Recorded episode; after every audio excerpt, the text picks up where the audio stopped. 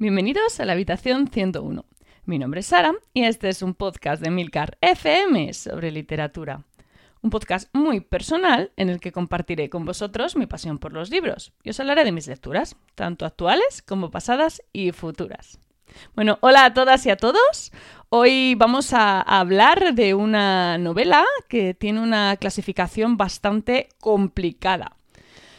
Esto la verdad es que es algo que, a veces surge, ¿no? Hay veces que, estás hablando de una novela y estás tratando de mm, eh, meterla, ¿no? Encajonarla en un género y bueno, pues como que no tiene un sitio en la estantería determinado. De hecho, el otro día hablaba con Vanessa de Libro un podcast precisamente sobre este tema. Pero bueno, ¿quién necesita clasificaciones cuando está leyendo una novela brillante, ¿no? Una novela entretenida y sobre todo una de esas novelas que, que te dejan pensando durante días. Bueno, yo personalmente la verdad es que hay cosas que prefiero no clasificar, hay cosas que yo creo que se disfrutan más y están así un poco ambiguas. Y bueno, la novela de la que estoy hablando, como ya sabéis, porque lo habéis visto en el título, es La Anomalía. Es una novela eh, que, bueno, va a ser un poquito difícil tratar sin spoilers porque lo mejor de esta historia y lo que realmente me muero por comentar es precisamente lo que impacta directamente contra el lector durante la lectura. Si solo os puedo dar un consejo sobre esta novela va a ser que dejéis de escuchar el podcast, os hagáis con el libro y ni siquiera leáis la sinopsis, ¿vale? Es más, eh, no leáis nada sobre este libro bajo ningún concepto. Meteros directamente a leer y os aseguro que os va a merecer la pena. Y si seguís por aquí, pues vamos a seguir hablando del libro. De momento sin spoilers, ¿eh? Bueno, su autor es Hervé Letelier, es un reputado escritor francés, es bastante conocido en su país de origen y además es matemático, cosa que, señalo porque es verdad que tiene cierta relevancia en la, historia, en la novela. No es que sea una historia de mates, ¿vale? Pero sí que se nota que el autor tiene ciertas tablas en la materia. La idea de partida es bastante, bueno, es que es brillante, ¿no? El arranque de la novela a mí me pareció espectacular, es que me enganchó desde, desde el primer momento. Eh, vamos a seguir la vida de 10 personajes, 10 personas que se nos van a presentar al inicio de la historia y bueno, no vamos a tardar mucho en comprender que lo único que tienen en común es que compartieron un vuelo París-Nueva York el día 10 de marzo de 2021. Los personajes van a ser eh, completamente diferentes entre sí.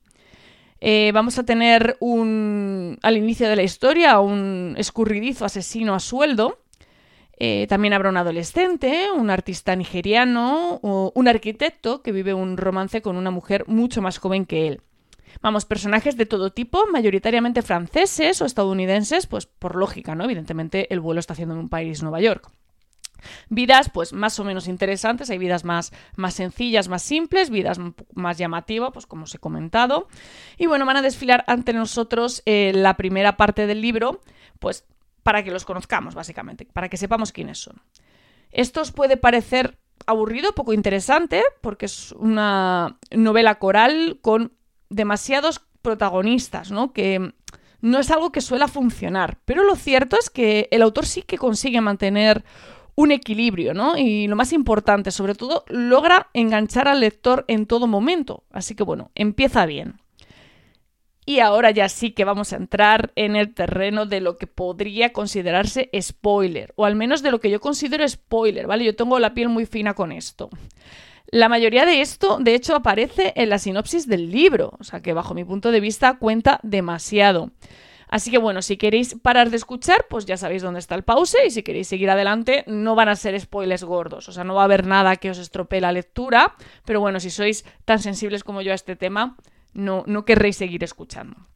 Bueno, como habréis supuesto, la historia que nos interesa de estos personajes pues va a girar en torno al vuelo París-Nueva York. Es un vuelo en el que, todos los pasajeros van a recordar, pues, eh, por sus eh, terribles turbulencias y, bueno, unos momentos de bastante tensión, de los que, por suerte, salieron airosos. Lo que pasó realmente durante el vuelo, bueno, pues es algo que no vamos a saber, pero sí que se van a dejar caer varias teorías bastante interesantes al respecto. De lo que vamos a hablar realmente van a ser de las consecuencias posteriores, ¿vale? Y es que tres meses después del aterrizaje de este avión, el mismo aparato con los mismos pasajeros a bordo va a volver a pedir permiso para aterrizar. Y esto ya es lo que me parece más brillante de toda la novela, ¿no? Los pasajeros son exactamente los mismos. Eh, no nos vamos a ir por la rama de encuentros en la tercera fase, no estamos hablando de clones. No, no, no, nada de eso, ¿vale? Van a ser los mismos pasajeros enfrentándose a su versión con tres meses más de vida. Y bueno, con todo lo que eso conlleva. Eh, llegados a este punto, ¿vale? Yo sentí eh, verdadera incertidumbre, ¿no? ¿Por dónde va a tirar esta historia? ¿Va a ser ciencia ficción dura? ¿Va a dedicar el resto del libro a buscar explicaciones posibles a lo sucedido?